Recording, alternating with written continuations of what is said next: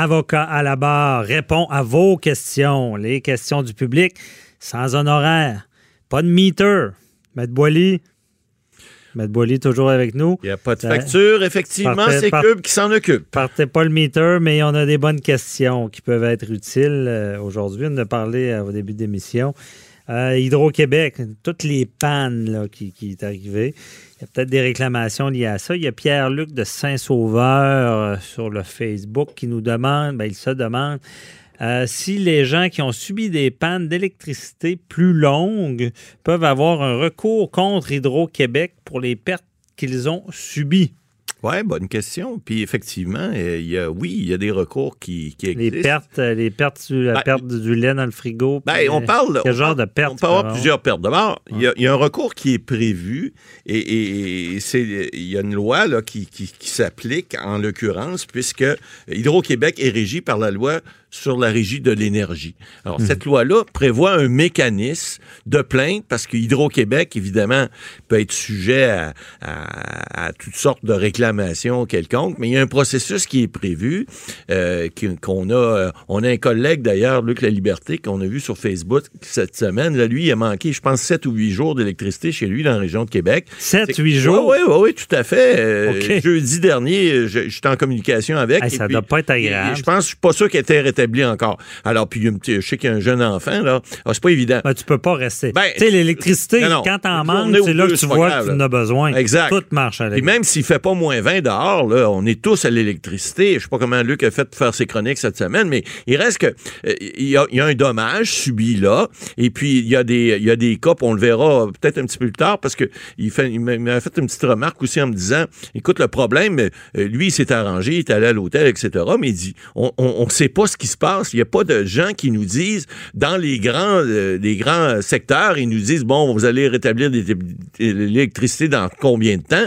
Mais les- lui, il a fait manifestement l'objet d'une petite panne, c'est-à-dire une panne qui devait toucher peut-être juste quelques euh, gens de son secteur.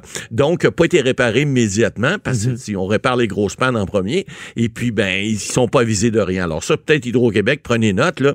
Prenez donc une façon, le Facebook autrement, d'aviser les, les gens, les utilisateurs, les gens qui sont euh, vos, clients pour dire, ben là, dans combien de temps vous pensez que ça va être réparé? Parce que ces gens-là, bon, ils ont des pertes. Alors, ces pertes-là, euh, mon ami Luc et les autres, là, euh, ben, vous faites les réclamer parce que, par exemple, des frais d'hôtel, ça peut être réclamé. Si vous avez eu des pertes, par exemple, moi, je vous suggère de garder vos reçus d'épicerie. Vous avez des choses, des fois, que vous avez pu perdre dans votre congélateur, dans votre frigidaire. Mais ces réclamations-là doivent être faites en vertu de la loi. D'abord, directement, vous pouvez communiquer avec Hydro-Québec, mais moi, je vous considère, je vous, vous conseille plutôt de le faire par écrit via le site Internet. Euh, vous l'avez là sur, euh, vous allez sur le site d'Hydro-Québec et il y, a un numéro, pas un numéro, mais un, endroit pour euh, rejoindre par email. Et vous faites votre plainte et la plainte, elle doit être traitée dans une période de 30 jours maximum.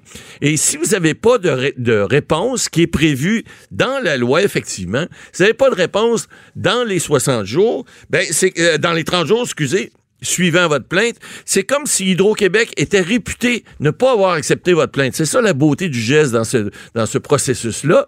Et, et à ce moment-là, vous pouvez aller, entre guillemets, en appel. En fait, en appel, c'est c'est la régie de l'énergie qui, à ce moment-là, vous, fait- vous déposez votre plainte. Et ça aussi, il y a un site Internet. Cependant, ça va vous coûter 30 de frais parce que ça, c'est la régie comme telle. Et là, vous pouvez faire votre réclamation si Hydro-Québec n'a pas répondu. Mais généralement... Dans les Hydro-Québec- 30 jours, pas de réponse. C'est exact. On va sur le site de la, de la Régie de l'énergie. Exact. On Puis fait là- une demande, mais on leur, on leur dit qu'ils n'ont pas répondu. On leur dit, on n'a pas eu de réponse, on leur envoie la demande qu'on a fait, et puis là, à ce moment-là, la Régie de l'énergie également va vous, euh, va vous, va vous convoquer et va vous faire une réponse. La mauvaise nouvelle, cependant, c'est que la décision de la Régie de l'énergie, elle, elle est sans appel. Il vous reste vos assureurs, parce que vous avez des assurances aussi. Si vous n'avez pas d'exclusion prévue dans votre police d'assurance, ben, vous pouvez réclamer, mais faites attention, parce que je vous m'en garde. Si vous faites une réclamation d'assurance, ben, évidemment, évidemment, ça peut jouer après ça sur vos primes. Fait que si vous avez perdu juste 3-4 pintes de lait, puis euh, peut-être euh, deux, trois pâtés au poulet, ça vaut pas la peine de faire une réclamation parce que ça peut réajuster vos primes par après ça. Il faut, être, faut être prudent avec ça. Réclamation, je veux dire, quelqu'un qui, a dû passer 7 jours à l'hôtel va, réclamer ses frais d'hôtel? Ben, moi, je dirais que oui. Ça veut pas dire qu'ils vont payer les 7 jours au complet, mais ils vont certainement en offrir une partie. Vous savez, c'est mieux de vous faire payer une partie que de rien avoir. Alors, vous réclamez, soyez raisonnable, faites, puis ils sont habitués avec ça. Hein. évidemment, c'est sûr qu'ils peuvent refuser plusieurs réclamations. C'est pas un cas de cran, c'est non, non, non, l'énergie. C'est régie de l'énergie. C'est d'abord à Hydro-Québec, un service de plainte et de réclamation. Et puis après ça, c'est la régie de l'énergie. Vous n'avez pas besoin d'aller aux petites créances pour ça.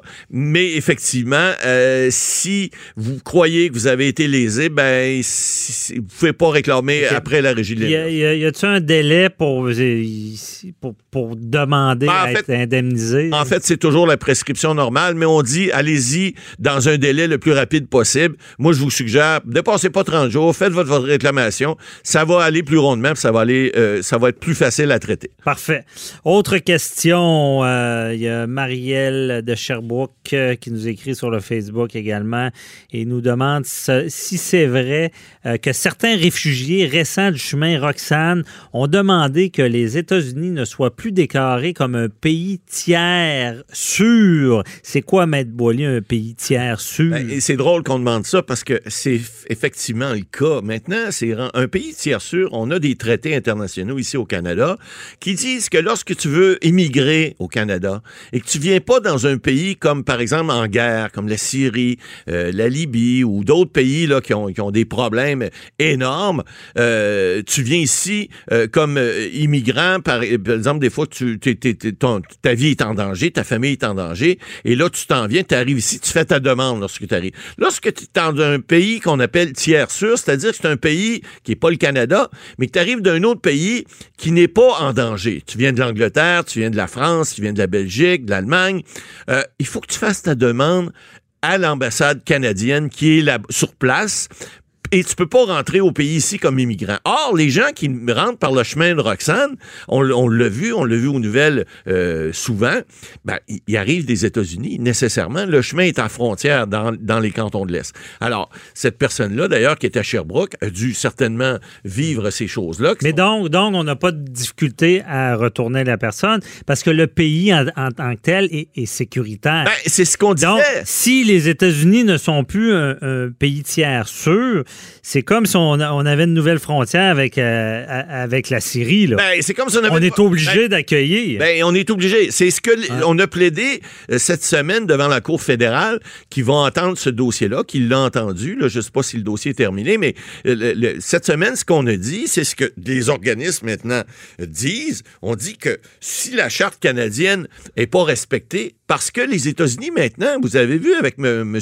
Trump, qui s'appelle le, le, le, l'eau euh, vole dessus comme sur le dos d'un canard. Le canard. Et le canard, ben, Donald le canard, ce qu'il a fait, euh, ben, c'est qu'il fait en sorte que ces gens-là, aujourd'hui, vivent aux États-Unis, ils veulent venir au Canada parce qu'ils sont menacés d'expulser, même si ça fait 10, 15, 20 ans qu'ils sont aux États-Unis. Alors on dit, comme ils sont menacés d'expulser, de retourner dans leur pays d'origine, que ce soit la Libye, la Syrie, euh, euh, même il y en a d'autres, c'est haïtien, mais c'est pour, pour raisons humanitaires, euh, ben, ils disent, on est aux États-Unis, c'est plus un pays sûr, ça devient un Parce pays... Parce qu'on est automatiquement retourné dans un ben, pays dangereux. Dangereux. Alors, à ce moment-là, c'est ce qu'on veut. Pas sûr que ça va passer. Ben, ça va être difficile à passer, mais, mais effectivement, il faut se poser la question parce que juste voir ce qui, s'est fait avec, avec euh, Trump aux États-Unis, euh, c'est quelque chose qui, qui devient inconcevable pour ces gens-là, puis de voir que ces familles-là entières viennent au Canada, puis là, ils se font retourner il faut pas oublier, là. Parce mhm. que les, agents d'immigration font leur travail, ils, les entendent en audition, puis vous savez, il y en a un gros pourcentage qui sont retournés là où ils étaient parce qu'ils disent non, vous n'avez pas d'affaires au Canada, on vous retourne. Mais là, ils disent, hop, un instant. Euh, on n'avait peut-être pas d'affaires au Canada avant parce que vous nous disiez qu'on venait d'un pays tiers sûr, mais le pays tiers sûr, il est plus si sûr que ça à cause des politiques de Donald Trump. Alors là, on plaide ça devant la Cour fédérale. On a bien hâte d'avoir la décision. On va l'avoir, j'imagine, bientôt, puis on pourra s'en reparler. Là, si les États-Unis n'est plus un pays tiers sûr. Il n'en restera plus ben, ben. Pas sûr. je veux dire, en tout cas, je, je, comprends le principe. C'est le, principe. Mais là, on étire ça un peu loin. On étire la sauce un peu, mais effectivement, c'est des questions qui se posent. Puis en droit, ben maintenant, euh, on a voulu étirer au niveau des États-Unis puis faire en sorte d'envoyer les immigrants ailleurs. Ben, il faut, faut se poser la question maintenant ici. Effectivement. Merci beaucoup, Matt Boily, pour ces réponses. Et on se retrouve euh, la semaine prochaine. C'est déjà tout pour nous également. Merci à l'équipe. Merci à Joanie, Henry pour la mise en onde, à Véronique Morin à la recherche.